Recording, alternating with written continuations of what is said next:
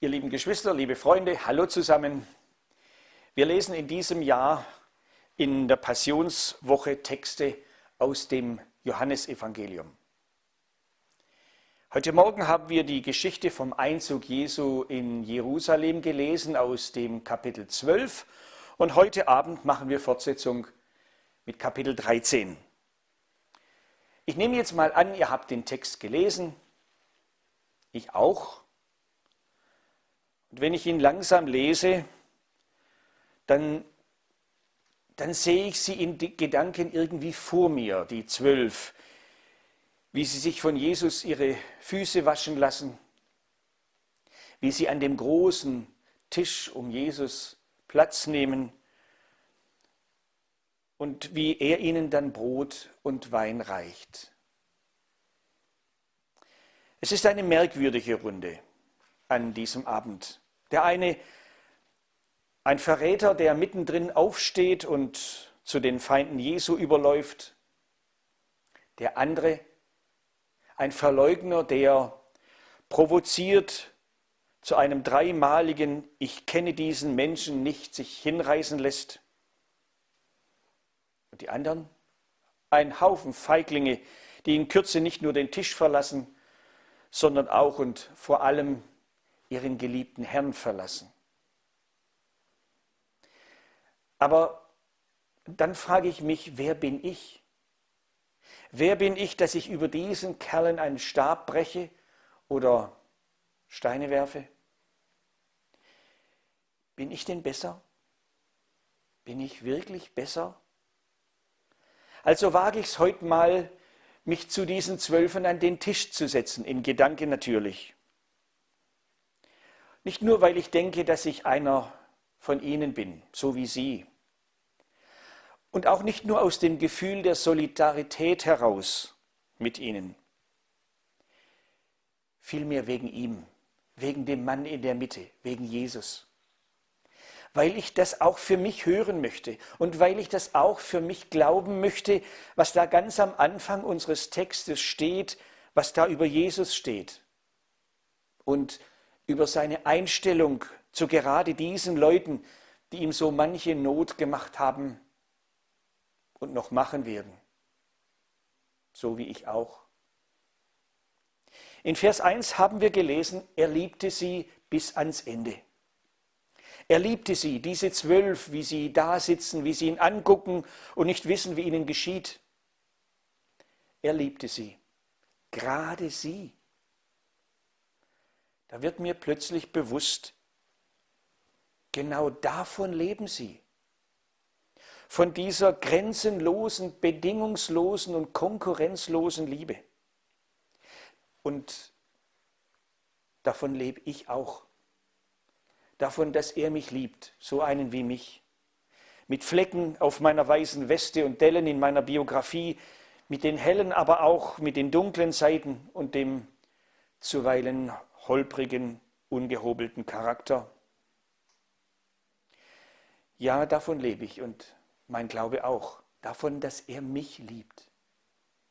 Mit all den Wunden, Verletzungen und Brüchen in meinem Leben und mit so manchem Scheitern, aber eben auch mit meinem immer wieder schuldig werden an anderen und an ihm, meinem Herrn. Davon lebe ich. Davon lebt mein Glaube auch, dass er mich liebt, bedingungslos, grenzenlos. Schaut doch nochmal in euren Bibeltext. In Vers 1 haben wir gelesen, er liebte sie bis ans Ende. Und wer denkt bei diesem Wort nicht an sein Ende, an das Ende seines Lebens am Kreuz? Ein paar Minuten und zwei Kapitel weiter sagt es Jesus ihnen mal so, Niemand hat größere Liebe als die, dass er sein Leben lässt für seine Freunde. Für seine Freunde, für diese Freunde, für solche Freunde, wie die Jünger es sind und wie wir es sind, wie ich es bin. Die Liebe von Jesus zu uns ist eben nicht nur ein Gefühl, ein warmes, ein schönes, ein wohltuendes Gefühl, das wäre ja auch schon was aber es wäre zu wenig. es würde uns letztlich nicht helfen. Nein, die Liebe von Jesus ist größer und tiefer und weiter.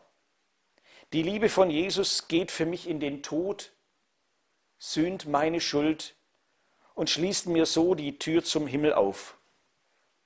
So sehr liebt er mich und dich.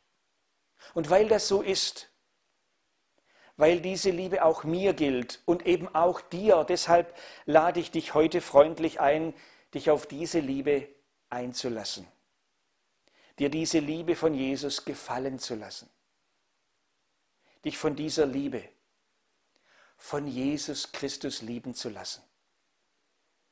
Und vielleicht ist die Passionswoche in diesem Jahr eine gute Gelegenheit, diese Liebe vielleicht zum ersten Mal oder wieder neu zu entdecken, darüber zu staunen und zu danken. Ich lade dich herzlich ein, dein Leben, dein Herz für diese Liebe für Jesus Christus zu öffnen. Vielleicht endlich. Vielleicht endlich mal wieder. Das wäre doch was. Das wäre doch auch was für dich, oder? In diesem Sinn eine gesegnete Woche. Ein standhafter Messias, umwerfende Wahrheit und ein wankender Fels. Gedanken zu Johannes 18, 1 bis 11. Jesus behält in allem die Kontrolle. Jesus wusste, was an diesem Abend am Rande des Gartens geschehen würde, in dem er so viele gute und tiefgründige Momente mit seinen Jüngern verbracht hatte. Aus ihrer kleinen Oase, ihrem Rückzugsort für gute Gespräche, wurde nun der Tanz auf dem Vulkan der Emotionen. Und Jesus erwartet nicht ab und schaut, was passiert. Er steht auf und er stellt sich unter anderem seinem Jünger und gleichzeitig seinem Verräter Judas Iskariot, den Knechten der Hohepriester und den Pharisäern. Wen sucht ihr? fragt er sie. Und sie antworten, Jesus von Nazareth. Standhaft spricht er aus, was sie hören wollten. Ich bin's ich bin's. Mich bewegt es total, wie viele Menschen sich in der Biografie von Jesus und bis heute noch sehnsuchtsvoll auf den Weg machen, den kennenzulernen, der sich vorgestellt hat uns Menschen. Sich auf den Weg zu machen, den zu suchen, der sie heil machen kann, der ihnen über das Leben und über den Tod hinaus Ewigkeitsperspektive schenken kann und der ihnen Halt gibt.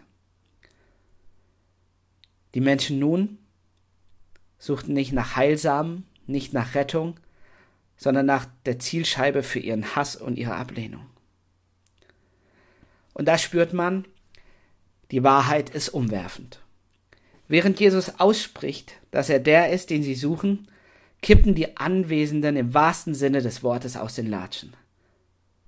Wie umwerfend sind für uns seine so wichtigen sieben Ich bin Worte aus dem Johannesevangelium. Wir können ihn besser kennenlernen und verstehen, wie gut er es mit uns meint. Und wie im wahrsten Sinne des Wortes niederschmetternd waren diese Worte nun für die, die ihm an den Kragen wollten.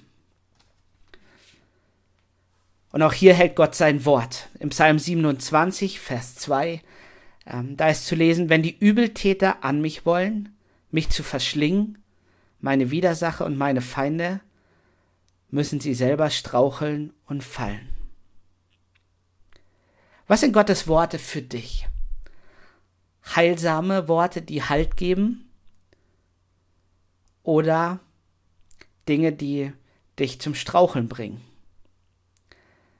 Ich lade dich ein, in dieser Passionszeit nochmal neu wahrzunehmen, wie gut Gottes Worte sind. Wie viel Halt sie geben, wenn wir lesen dürfen, wer Jesus für uns ist. Das Brot des Lebens, das Licht der Welt, die Tür, der gute Hirte, aber auch die Auferstehung und das Leben, der Weg, die Wahrheit und das Leben und der wahre Weinstock.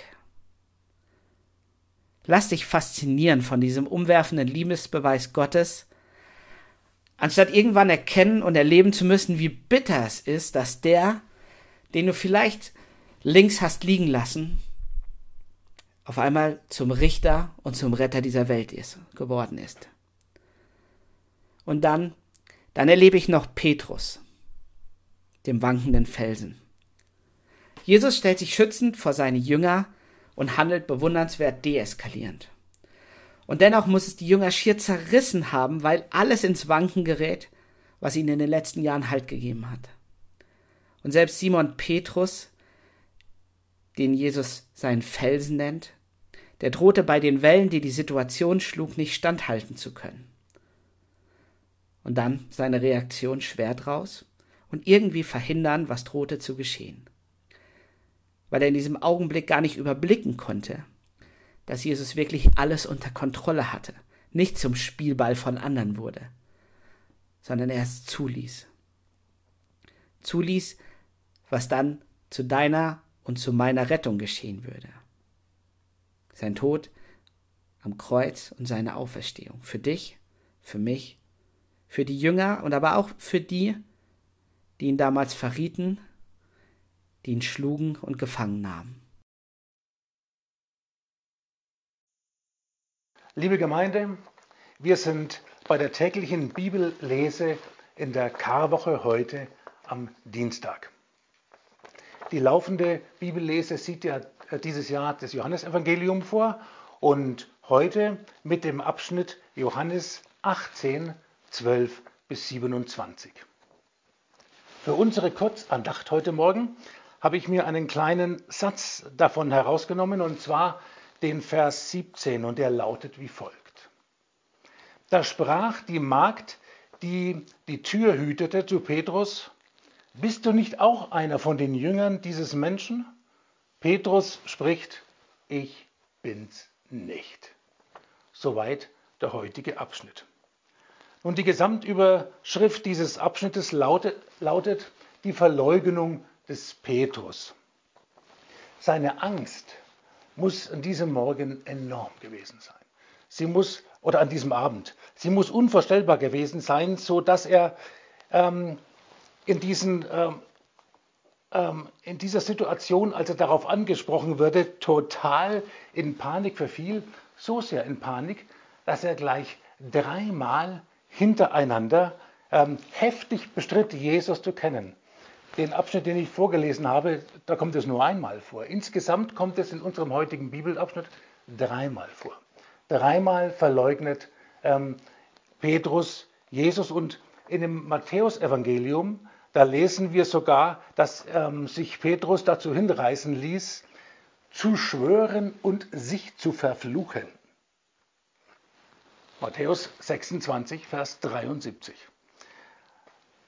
Das ist umso erstaunlicher, wenn man bedenkt, dass derselbe Petrus noch wenige Stunden vorher leidenschaftlich beteuerte, Jesus zu lieben und sein Leben für Jesus zu lassen. Wir lesen das im Kapitel 13, Vers 37.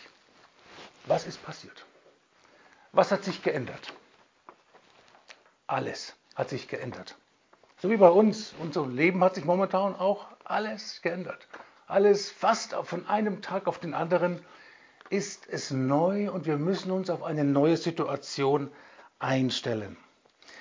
Aus einer theoretischen und abstrakten Möglichkeit der Gefahr um Jesus Christus herum, damals, ist im Handumdrehen eine sehr konkrete geworden und Petrus hatte keine Zeit, überhaupt keine Zeit, sich auf diesen abrupten Wandel einzustellen. Von einer Minute auf die andere fand er sich in einer Situation wieder, äh, der er nicht gewachsen war. Er war von Menschen umgeben, äh, ganz normalen Menschen, die aber in der Situation zu einer potenziellen Lebensgefahr für ihn wurden. Sie verstehen, da war alles anders. Auf einmal war alles anders. Es hat nun auch, äh, liebe Gemeinde, überhaupt gar keinen Sinn, ähm, dem Petrus aus sicherer Distanz von 2000 Jahren Geschichte irgendwelche Vorhaltungen zu machen oder ihm ähm, ja, ihn zu beschuldigen, was er dann da gemacht hätte, ihn anzuklagen. Denn wir wissen ja nicht, wie wir in der Situation reagiert hätten. wissen wir nicht. Mir scheint aber eine Beobachtung von Bedeutung zu sein, liebe Gemeinde, ähm, die sich mit diesem Text und in dieser ganzen Situation förmlich aufdrängt. Dazu möchte ich noch mal kurz zurückblenden ähm, in demselben Evangelium, im Johannesevangelium ähm, in Kapitel 13, denn dort scheint mir der Schlüssel zu liegen für das, was sich jetzt hier an diesem Abend zugetragen hat. Ähm, dort, damals, also ein paar Stunden vorher, werden wir Zeugen des letzten Zusammenseins der Jünger mit Jesus, wobei Jesus zum ersten Mal äh, kundgibt, dass er verraten wird. Alle Jünger sind verwirrt und dann lesen wir im Vers 23 den interessanten Satz, einer seiner Jünger aber, den Jesus liebte, hatte seinen Platz an der Seite Jesu. Den Jesus liebte. Diese Aussage finden wir bei Johannes öfter. Und wir finden sie tatsächlich nur bei Johannes. Ja, das war die Art und Weise des Johannes, des Evangelisten Johannes, ähm, seine Beziehung zu Jesus auszudrücken oder Jesu Beziehung zu sich. Das war die Weise, äh, wie Johannes ich zu sagen pflegte. Er sprach nicht in der ersten Person, er sprach in der dritten Person. Ähm, der Jünger, den Jesus liebte. Warum? Ja, folgt nun daraus etwa der Schluss, dass Jesus die anderen Jünger nicht so sehr liebte? Keineswegs. Aber es folgt daraus der Schluss, dass Johannes sich so sehr von Jesus geliebt wusste, dass dies bis in seine Selbstbezeichnung hinein Ausdruck fand. Von Johannes hören wir keine mutigen Bezeugungen ähm, seiner Liebe zu Jesus. Von Johannes hören wir auch keine Opferbereitschaft, die er lautstark nach außen getragen hätte. Nirgends, an keiner Stelle des Evangeliums. Aber Johannes wird nicht müde, immer und immer wieder zu bezeugen, wie sehr er selbst von Jesus geliebt wurde. Liebe Gemeinde, das macht einen gewaltigen Unterschied. Der Name Johannes bedeutet was. Alle Namen in der Bibel bedeuten etwas.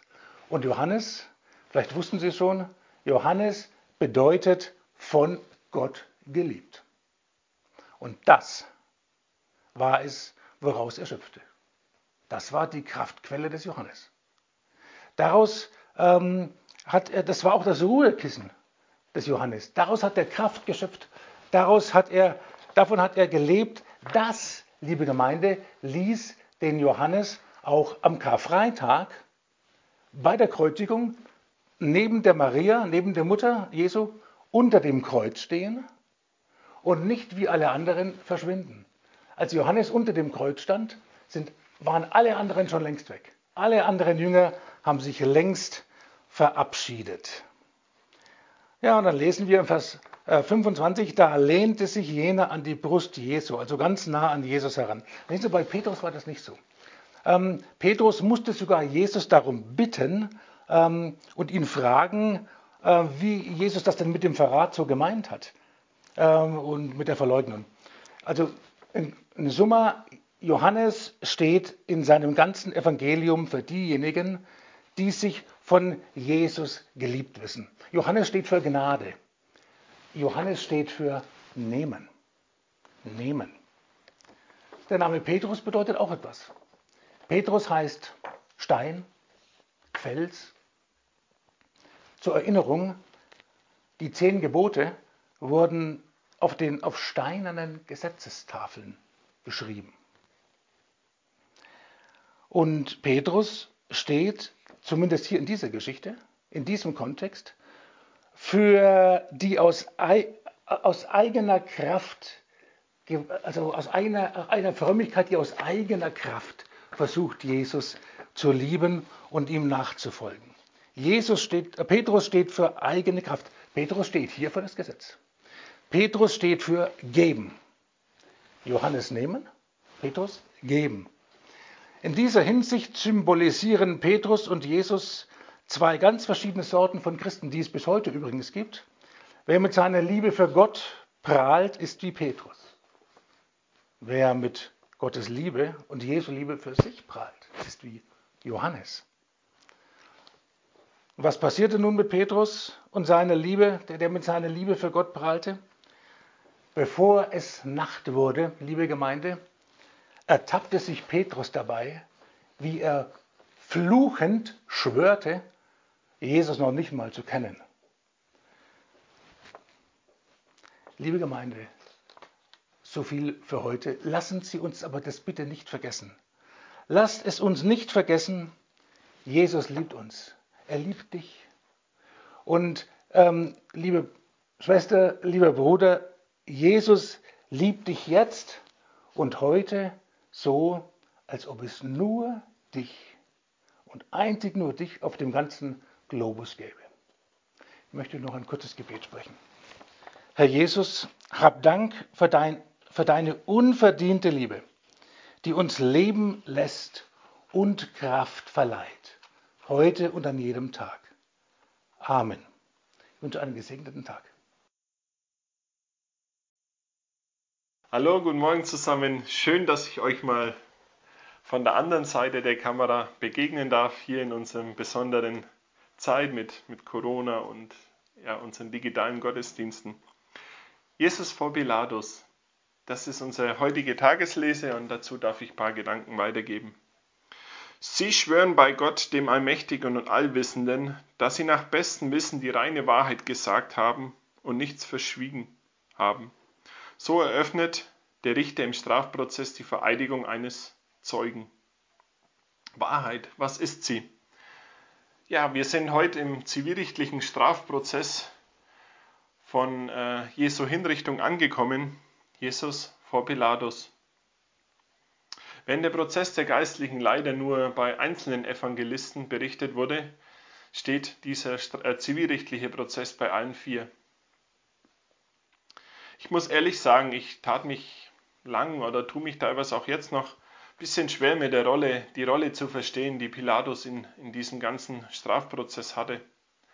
War es doch die Bosheit der, der führenden Juden, der Wille der führenden Juden, dass Jesus sterben musste und Pilatus zur falschen Zeit am falschen Ort als römischer Statthalter? Schon in Kapitel 11 forderte der hohe Priester Kaiphas den stellvertretenden Tod Jesu für den Rest des Volkes. Es ist besser für euch, ein Mensch sterbe für das Volk, als dass, das ganze Volk, als dass er das ganze Volk verderbe. Ja, zurück zu unserem Text. Die, die Juden brachten eben Jesus zu Pilatus, blieben aber vor der Tür stehen, um sich nicht zu verunreinigen. Während sie so sehr auf die Fassade, auf ihr Äußeres bedacht waren, war es ihnen egal, was in ihrem Herz vorging. War es ihnen egal, dass sie einen Unschuldigen töten wollten. Und in Vers 31 berufen sie sich noch darauf, dass sie nach ihrem Gesetz ja nicht morden dürften. Und kurze Zeit später lesen wir in der Apostelgeschichte, dass, dass sie Stephanus steinigen, ohne Gerichtsprozess, sofort. Ja, und sie haben ja Jesus auch als, äh, als Gotteslästerer beschuldigt. Auch hierfür hätten sie eigentlich die Möglichkeit gehabt, ja, ihn zu töten, nach 3. Mose. Aber nein, die Schuld sollte ein anderer oder den Gerichtsprozess sollte ein anderer ausbaden, austragen. Und ich finde, mit diesen zwei Eigenschaften sind wir an Stellen angelangt, die wir auch heute noch zu gut haben. Wir sind doch oft damit beschäftigt, unser Äußeres aufrechtzuerhalten, unseren Anschein nach außen, wie wir uns geben, was wir als Christen zu tun zu haben und vergessen dabei die moralische Verantwortung, die uns Gott auch für unseren Nächsten gegeben hat. Lassen die außer Acht. Und an der anderen Stelle wissen wir es, beherrschen wir es seit dem Sündenfall zu gut. Manfred hat es vor zwei Wochen in seiner Predigt auch gesagt, die Schuld abzuschieben. Wie Adam zu Gott sagt, die Frau, die du mir gegeben hast, oder die Frau, ja, die Schlange, die du in den Garten gestellt hast, ist schuld. Du hast die Schlange gemacht, also auch sie schiebt die Schuld auf Gott zurück. Oder wenn wir heute zwei kleine Kinder beobachten, dann und die haben beide irgendwas angestellt, dann heißt es ja, er war es oder er war es. Sie können kaum reden, aber wissen schon, wenn man die Schuld dem anderen zuschiebt. Die Juden wussten zu gut, dass sie aus selbstsüchtigen Gründen handeln, dass sie einen Unschuldigen dem Tod ausliefern. Aber die Verantwortung dafür sollte der römische Besatzer tragen. Ja, und so sind wir bei der zweiten Person von unserem heutigen Text, Pilatus. Er wurde eingesetzt als Statthalter in der Provinz. Er wurde eingesetzt auch als gerichtliche Instanz für die Nichtjuden, äh, für die Nichtrömer. Dort vor Ort, er wurde eingesetzt, die Wahrheit zu finden, in einer Schuldfrage zu klären, was die Wahrheit ist. Und die erkannte er meines Erachtens auch sofort.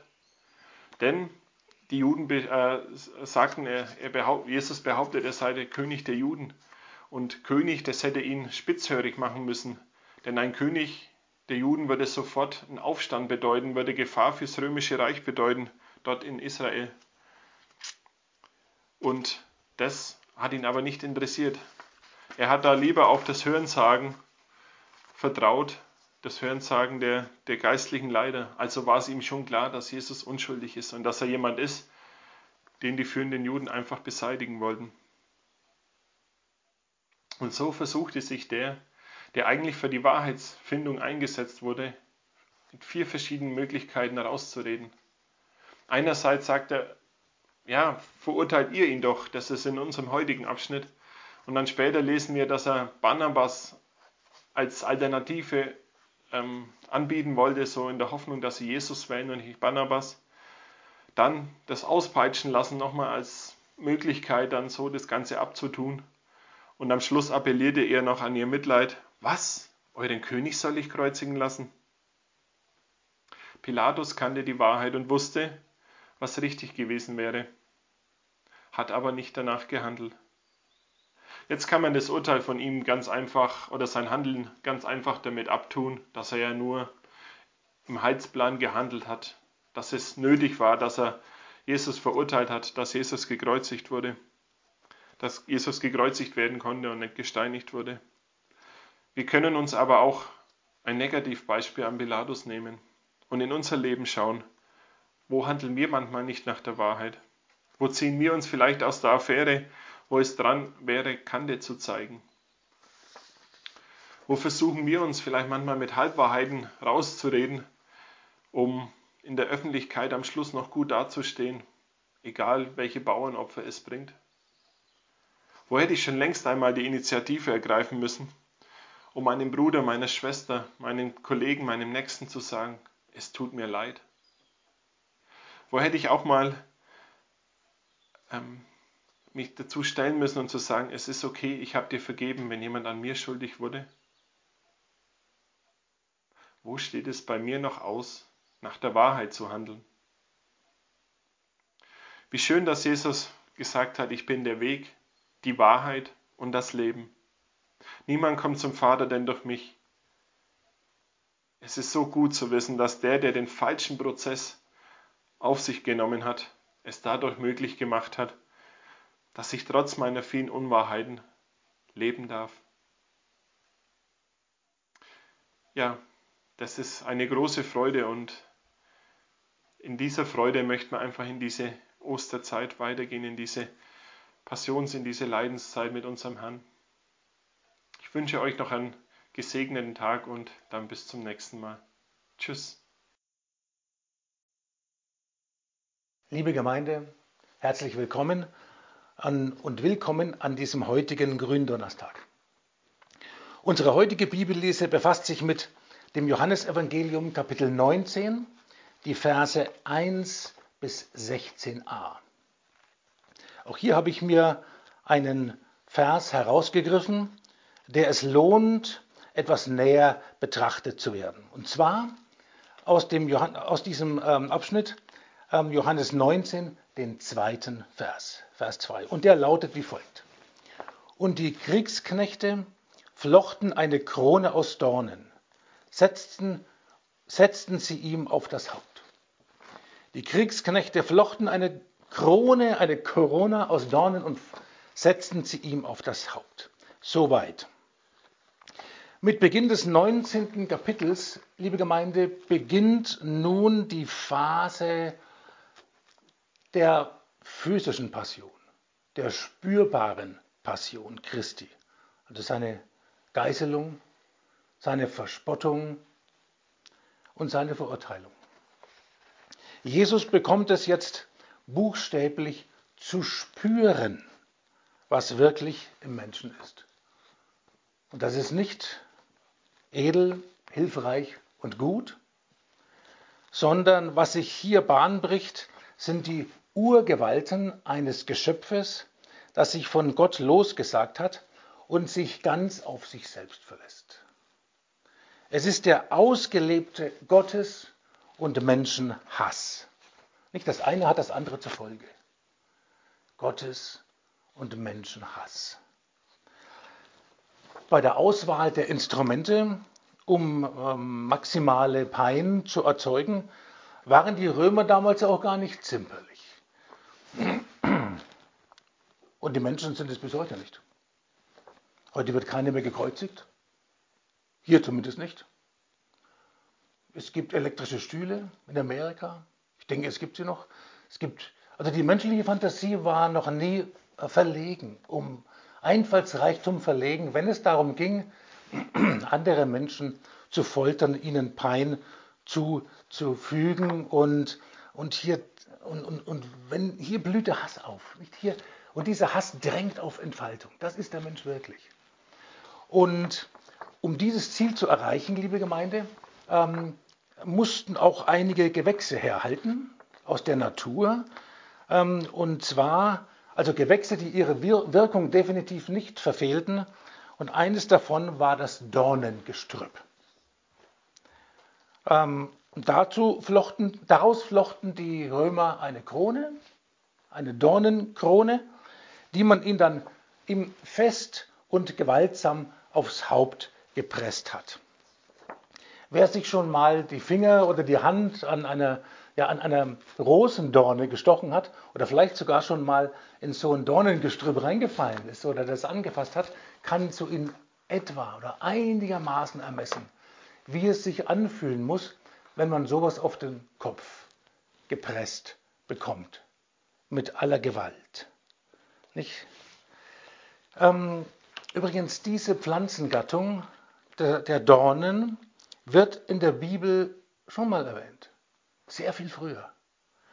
Ähm, er wird erstmalig erwähnt am Ende der Geschichte des Sündenfalls, im ersten Buch ähm, Mose Kapitel 3, wo die Dornen sozusagen als Frucht, als Output, als ganz normale ähm, Gewinnerwartung einem Adam in Aussicht gestellt wird, der gerade im Begriff war, aus dem Paradies raus, also ausgestoßen zu werden.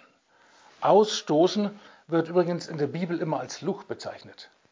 Anathema im Griechischen heißt ausstoßen. Verfluchen heißt ausstoßen. Das ist in der ganzen Bibel so. Außerhalb des Segensbereiches Gottes zu sein, fernab der Nähe Gottes und sich ganz auf sich allein gestellt, bekommt das Adam nun zu spüren. Und äh, er spürt es zuallererst bei dem, was ihn am meisten ausmacht, bei seiner täglichen Arbeit. Nun kann man sich fragen, warum Jesus am Karfreitag nebst den Peitschenhieben, die, auf, die ihn sein, ihm seinen Rücken zerfetzt haben, neben den Schlägen und Stößen mit den, mit den Stöcken in Kopf und Gesicht und überall, neben den Demütigungen und Beleidigungen und der Pein der Kreuzigung auch noch den Schmerz einer Dornenkrone zu ertragen hatte, ähm, das regt doch zum Nachdenken an. Reichte das andere denn nicht? Reichte das andere nicht? Liebe Gemeinde, ich denke, die Dornenkrone hat einen gravierenden Grund, dass sie gerade bei der Szene, in der Passionsszene Christi, ähm, Erwähnung findet. Als Jesus den Gang zum Kreuz antrat, tat er es, um uns Menschen, die wir Gott misstrauen, die wir von Gott nichts wissen wollen, wieder in die Gemeinschaft mit ihm zurückzubringen. Das war ganze, der ganze ja, theologische und, und Hintergrund der Passion und der Tat Christi, von der wir bis heute leben. Gott bringt uns wieder, Christus bringt uns wieder zusammen mit dem Vater, mit dem Vater. Und als Jesus nun am Kreuz hängend unsere Gottesferne und unseren Tod trug und durch, unser, äh, durch sein Blut unsere Sünde vergeben hat und durch seine Wunden unsere Krankheiten auf sich nahm, wie es im Jesaja 53 heißt, ähm, und da nahm er mit jedem Stich der Dornenkrone auf seinem Haupt die in sein, seine Kopfhaut und in seinen Kopf drang, mit jedem Stich und mit jedem Schmerz, ähm, auch die, ähm, den Schmerz auf, den du spürst, den wir haben, den wir bei der Arbeit haben, den wir ähm, arbeiten, die, die ganze Sinnlosigkeit, die wir auch in dieser Welt erleben. Liebe Gemeinde, jede Frustration, jeder Schmerz, jede Träne, jede Sinnlosigkeit, jeder bittere und schmerzvolle Gedanken in deinem Kopf ist getragen durch die Schmerzen in und an seinem Kopf. Jeder Fluch, der eigentlich auf dein und auf unser Haupt fallen sollte, fiel auf sein Haupt, versinnbildlicht durch die Dornenkrone. Christus trug die Dornenkrone für dich und er nahm deinen Fluch und meinen Fluch auf sich, damit du die Krone der Herrlichkeit tragen kannst. Das Luther nannte es den fröhlichen Tausch. Nicht darum geht es. Den fröhlichen Tausch. Wir dürfen die Krone der Herrlichkeit tragen und seine Gerechtigkeit und jeden Segen, der von ihm, Jesus Christus, ausgeht. Deshalb quäle und mühe dich heute nicht ab mit Sorgen und Ängsten, wie es Menschen tun, die Gott nicht kennen. Auch in dieser, auch in dieser Zeit. Auch in dieser finsteren, Corona-gefolterten Zeit. Blicke auf Jesus und erwarte alles von ihm. Er hat die Krone bereits für dich getragen. Jene Krone, die derzeit unser Leben die derzeit die Zeitungen und die Medien füllt und die derzeit unser Leben Atem hält, liebe Gemeinde, ist ein Gewächs dieser gefallenen Welt. Aber die Dornenkrone Jesu, die er trug, ist ein Heilmittel aus der ewigen Welt und dir gegeben zum Segen. Amen. Ich bete. Himmlischer Vater, hab Dank dafür, dass du deinen Sohn gesandt hast uns zur Rettung aus den Bindungen und Flüchen dieser Welt. Seine Schläge, Hiebe, Wunden und Stiche auf seinem Haupt geben uns neues Leben und neue lebendige Hoffnung. Amen. Eine gesegnete Passionszeit. Karfreitagabend. Schön, dass ihr nochmals eingeschaltet habt. Wir haben heute Vormittag im Gottesdienst die Geschichte gehabt von dem großen Tausch. Und einer, der das, so wie viele von euch auch, ganz persönlich erlebt hat, war Johannes. Johannes, der Jünger von Jesus. Und im Jüngerkreis war er irgendwie besonders. Ganz besonders in der Passionsgeschichte. Schließlich war er der Einzige, der sich zur Hinrichtungsstätte traut, sich zu Maria und unter das Kreuz von Jesus stellt. Und so war er auch der einzige der Jünger, der dort aus dem Mund Jesu ein Wort hört, das ihm vermutlich durch Mark und Bein gegangen ist. Ich lese dieses Wort aus unserem Text für heute, den Vers 30. Jesus sprach, es ist vollbracht. Dann neigte er das Haupt und verschied.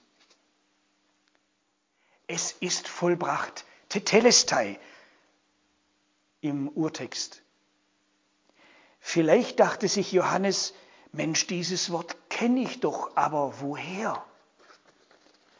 Richtig. Tetelestai, das schreibt, das schreibt man eigentlich unter eine Rechnung wenn der Kunde sein Geld auf den Tisch gelegt hat. Tetelestai, das heißt bezahlt. Ach ja, und Tetelestai, das steht auch unter der Anklageschrift eines Verurteilten. Und diese Anklageschrift hing grundsätzlich an der Gefängnistür des Delinquenten. Und wenn die Strafe verbüßt war, dann schrieb man darunter Tetelestai, verbüßt. Also es war dieses Wort, das Jesus als das letzte Wort am Kreuz gesagt hat. Tetelestai, vollbracht, bezahlt, verbüßt. Und Johannes beginnt zu begreifen, genau das ist es, was hier gerade geschieht. Tetelestai, es ist vollbracht, das heißt also nicht nur, es ist vorbei. Das bedeutet hier mehr, das bedeutet, es ist bezahlt. Die Rechnung ist bezahlt, da hat einer bezahlt. Aber was sage ich einer? Jesus, mein Herr, der Sohn Gottes, hat bezahlt für mich, hat meine Rechnung unterzeichnet, meinen Schuldbrief unterschrieben. Tetelestai, es ist bezahlt. Und wenn jetzt einer kommt, mir meinen Schuldschein vorhält und mir meine Lebensrechnung präsentiert, dann kann ich ihn damit zurückweisen. Tetelestai, es ist bezahlt.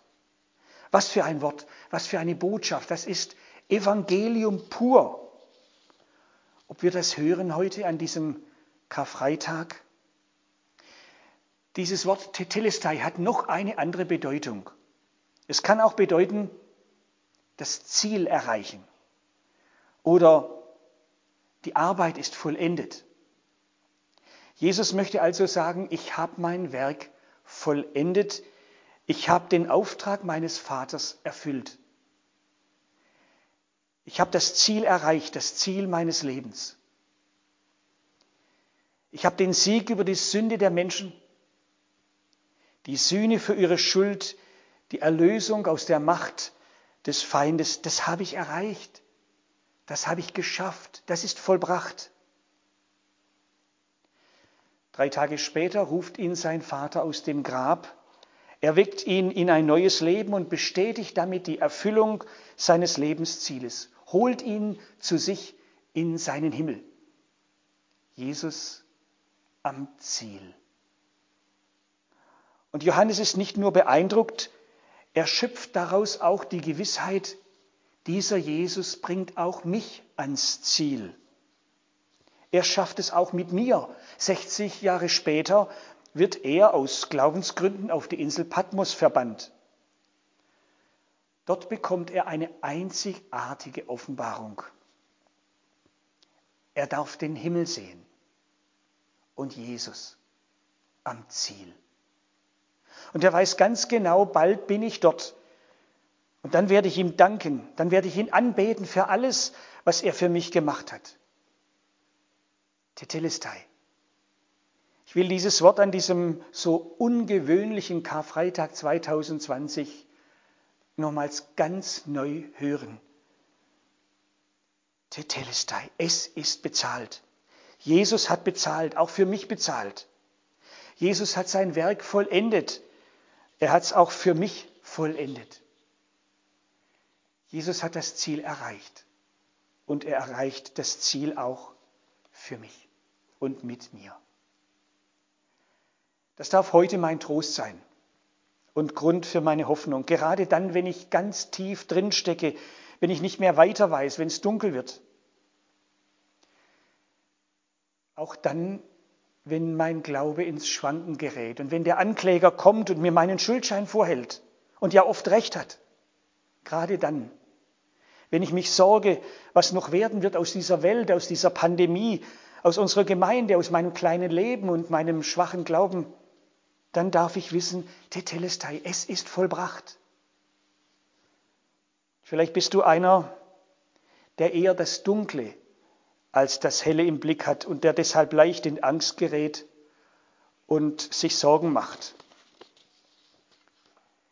Vielleicht bist du eine, die über manche notvolle Erfahrung mit sich selbst und anderen nur schwer hinwegkommt und deren Glaube deshalb oftmals ins Schwanken gerät. Mag sein, vielleicht bist du so. Und du weißt noch nicht mal warum. Warum du bist, wie du bist. Aber gerade dann gilt, was Johannes erfahren hat und was er dir weitergeben möchte. Du bist auch einer, für den Jesus bezahlt hat. Du bist auch eine, die Jesus ans Ziel bringt. Du bist auch einer, für den Jesus gerufen hat und dem das zugute kommen soll. Tetelestai. Es ist vollbracht. Auch für dich. Gott segne dich. So. Und jetzt freuen wir uns alle auf Ostern. Und ich freue mich, wenn ihr am Ostermorgen mit dabei seid. Hallo, liebe Geschwister, einen schönen guten Morgen. Mit unserer heutigen Bibellese sind wir am Kar-Samstag angekommen und somit beim Tod Jesu und seinem Begräbnis. Die führenden Männer des jüdischen Volkes wollten den Gekreuzigten nicht bis zum nächsten Tag, einem Sabbat, der wegen des Passafestes dazu noch ein besonderer war, am Kreuz hängen lassen. So aus dem Text. Wieder zeigt sich das verschobene Wertesystem der führenden Juden. Wieder war es ihnen wichtiger, die Sabbatgesetze zu halten, und scheinbar war es ihnen unwichtig, dass sie doch kurz zuvor noch gemordet haben. Und so wurde kurzerhand Pilatus gebeten, den Sterbeprozess etwas zu beschleunigen. Durch das Brechen der Beine konnte sich der Körper des Gekreuzigten nicht mehr auf den Beinen abstützen. Somit hing der ganze Körper an den Oberarmen.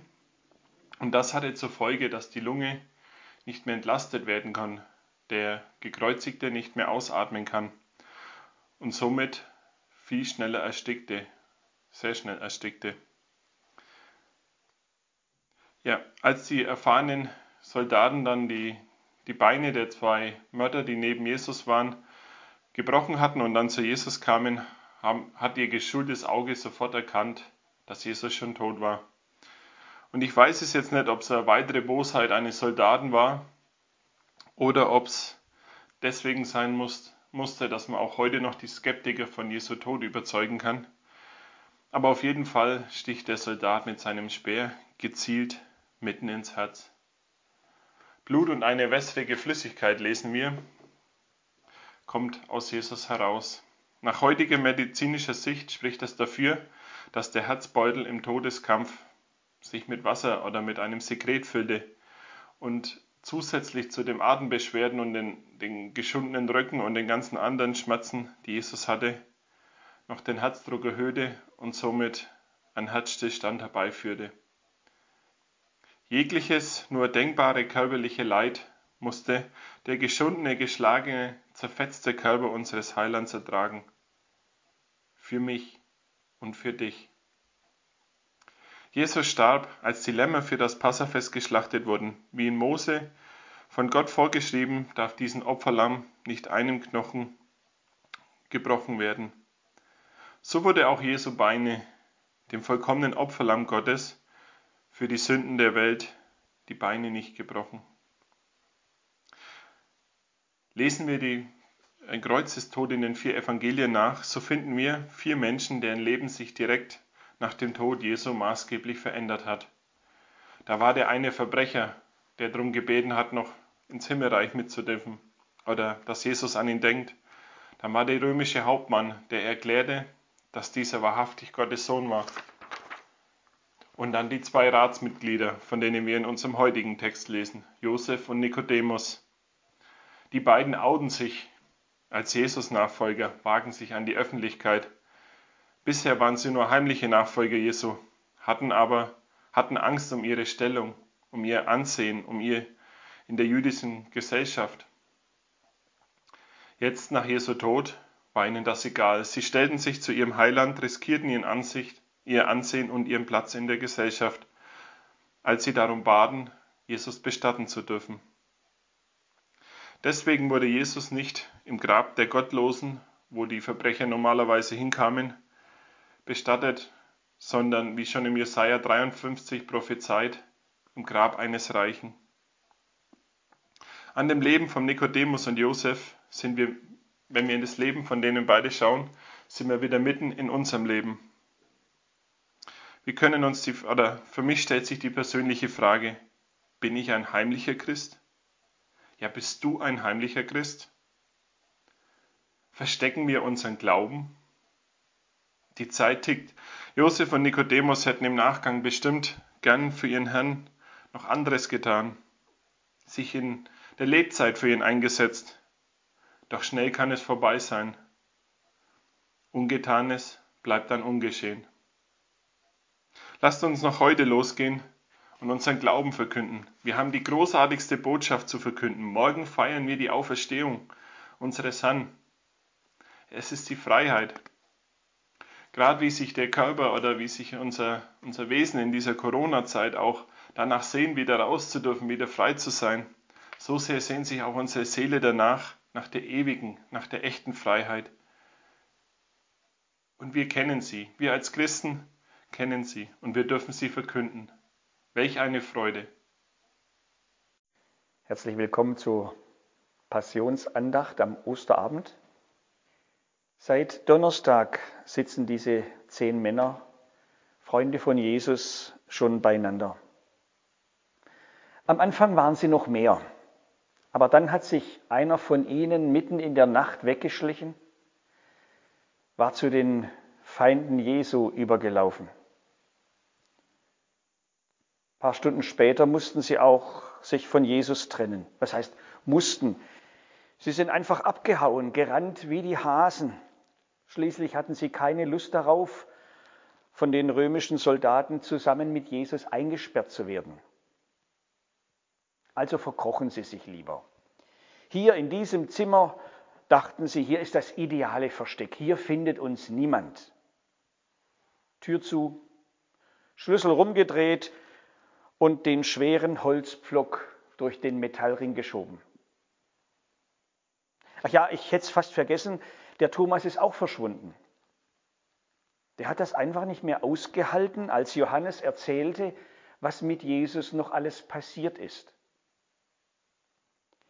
Johannes hatte sich nämlich nochmals zurückgeschlichen und bekam mit, wie sie Jesus verhörten, wie sie ihn wie einen Schwerverbrecher behandelten, wie ihre Wut und ihr Hass eskalierte wie sie zweifelhafte Männer als sogenannte Zeugen aufboten, wie sie ihn bespuckten und geißelten, wie sie ihm die, Leib, die, Kleider vom Leib rissen und ihn an das schwere Holzkreuz nagelten. Thomas war gegangen, keiner wusste wohin. Er konnte das alles einfach nicht mehr verstehen und er konnte das alles mit Jesus nicht mehr richtig glauben. Jetzt waren sie nur noch zu zehnt.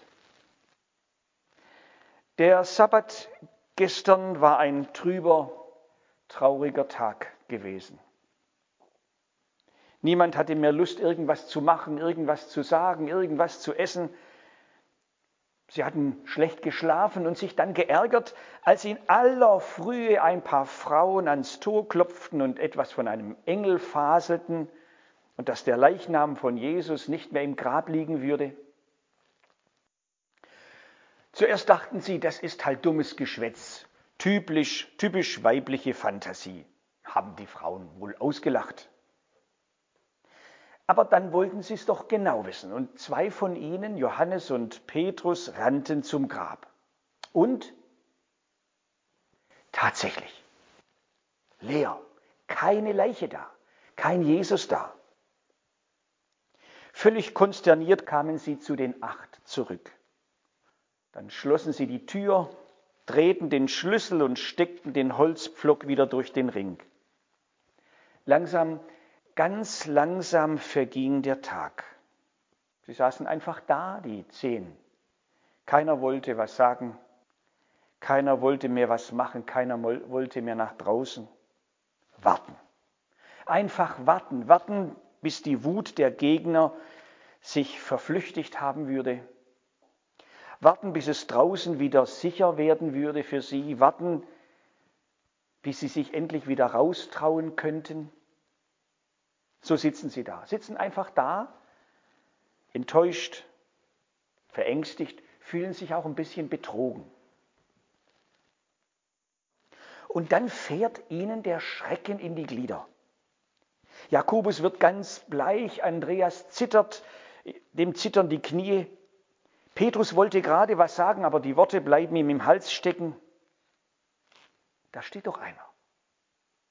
Mitten im Raum. Alle sehen ihn, alle kennen ihn. Jesus steht einfach da. Philippus schaut zur Tür, verschlossen. Ja, verriegelt. Und alle denken in dem Moment das Gleiche. Wie ist der hier reingekommen? Jetzt hören Sie ihn reden. Shalom. Friede sei mit euch. Die Stimme kennen Sie, die ist Ihnen vertraut, ist Ihnen in den letzten Jahren vertraut geworden. Kann das aber sein? Kann das wirklich sein? In echt jetzt? Jesus zeigt Ihnen seine Hände. Die Hände mit den Nägelmalen und die Seite mit dem Loch, das der Speer der Soldaten hinterlassen hat. Er ist es. Er ist es wirklich. Jesus. Er lebt. Und Johannes fasst in unserem Bibeltext von heute ihre Reaktion zusammen in einem Satz. Da wurden die Jünger froh, dass sie den Herrn sahen. Wir schreiben das Jahr 2020. Karfreitag, Ostern, allein zu Hause. Viele von uns leiden unter dem Abgeschlossensein, der Kontaktsperre und der Einsamkeit.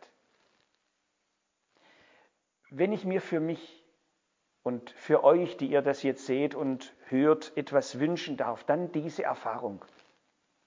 Dass Jesus heute Abend in euer Zimmer tritt, ich weiß, leiblich geht das nicht. Und doch könnte es durch Gottes Güte so werden, dass ihr spürt, ja, er ist jetzt da, hier bei mir, ganz nah. Und er spricht auch mir sein Shalom, sein Friede sei mit dir zu. Da wurden sie froh, als sie den Herrn sahen. Da wurden sie froh, die Leute der Schon und von Kraftshof und wo auch immer, dass sie den Herrn sahen. Das wünsche ich euch. Die Nähe von Jesus, den Frieden von Jesus und ganz tief diese Gewissheit, ich bin auch in dieser schweren Zeit nicht allein. Weil Ostern wurde, weil Jesus lebt, weil er auch für mich lebt. Gott segne euch. Es ist der Herr. Gedanken zu Johannes 21, Vers 1 bis 7. Als es aber schon Morgen war, stand Jesus am Ufer. 2016 nahm ich an einem Trauergottesdienst für den verstorbenen Direktor meiner theologischen Ausbildungsstätte für Burkhard Weber teil. Und er hatte sich vor seinem Tod am Ende eines schweren Krebsleidens diesen einen Vers, als es aber schon morgen war, stand Jesus am Ufer, als Grundlage der Trauerpredigt ausgesucht. Und ich erinnere mich noch wie heute daran, wie sich im Gottesdienst mitten in diese tiefe Trauer über den Verlust eine unglaubliche Auferstehungsfreude mischte, eine unglaubliche Dankbarkeit. Ja, das ist wahr. Nach der Nacht, nach der Dunkelheit des Lebens und nach einer Nacht, die für die sieben Jünger, die dort am See Tiberias versammelt waren, voller Anfechtung, voller Not und voller Enttäuschung, brach der Morgen an. Etwas Neues. Und es ging weiter. Diese Erkenntnis, die ist leicht zu sagen für uns, dass was Neues anbricht, weil wir viele Jahre nach der Auferstehung die Gewissheit haben, dass es so ist. Es hat sich in uns festgesetzt, es hat sich in unser Herz eingraviert. Aber wie schwer muss es damals für die Jünger gewesen sein, diesen Zustand aushalten zu müssen, dass ihr Rabbi, ihr Meister, ihr Herr tot gewesen war.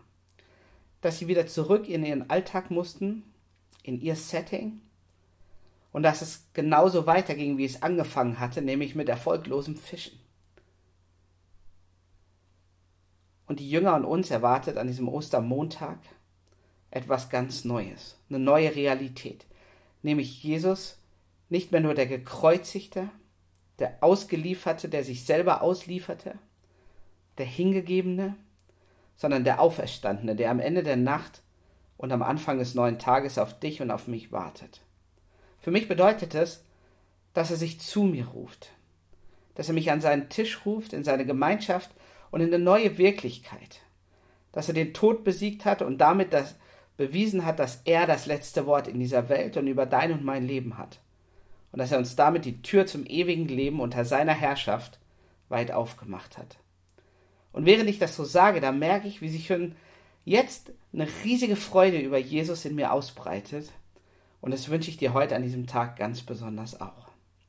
Und ich freue mich auf den Moment, an dem wir beide gemeinsam an diesem Tisch sitzen können und nebenan, wie die Geschichte des dann weiterführend erzählt, der Fisch auf dem Grill brät, vielleicht auch was anderes Leckeres verfügbar ist und am Ende alles klar ist.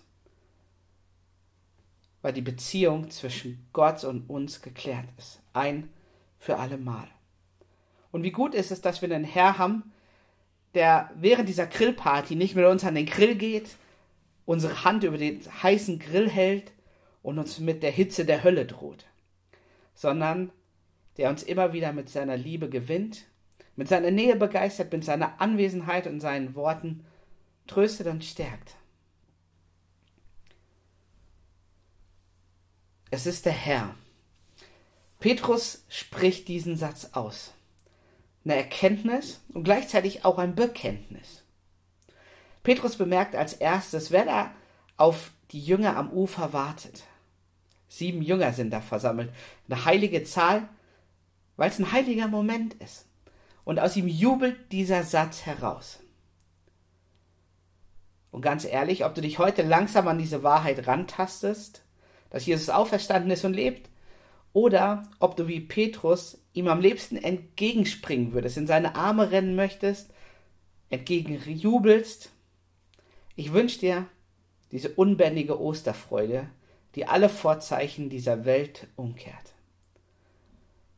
Und wenn du magst, dann nimm dir heute einen Moment Zeit und schau einfach auf dein Leben. Welcher Bereich, welche Nacht bräuchte eine Portion Auferstehungsfreude? Was verändert die Vorzeichen? Was nimmt Angst? Was macht Mut oder was stellt in Frage, wenn du diesen Bereich damit konfrontierst, dass Jesus lebt, sich dir zeigt und dass er in Ewigkeit regieren wird. Ein Sprichwort sagt, sage nicht nur Gott, wie groß deine Probleme sind, sondern sage auch deinen Problemen, wie groß dein Gott ist.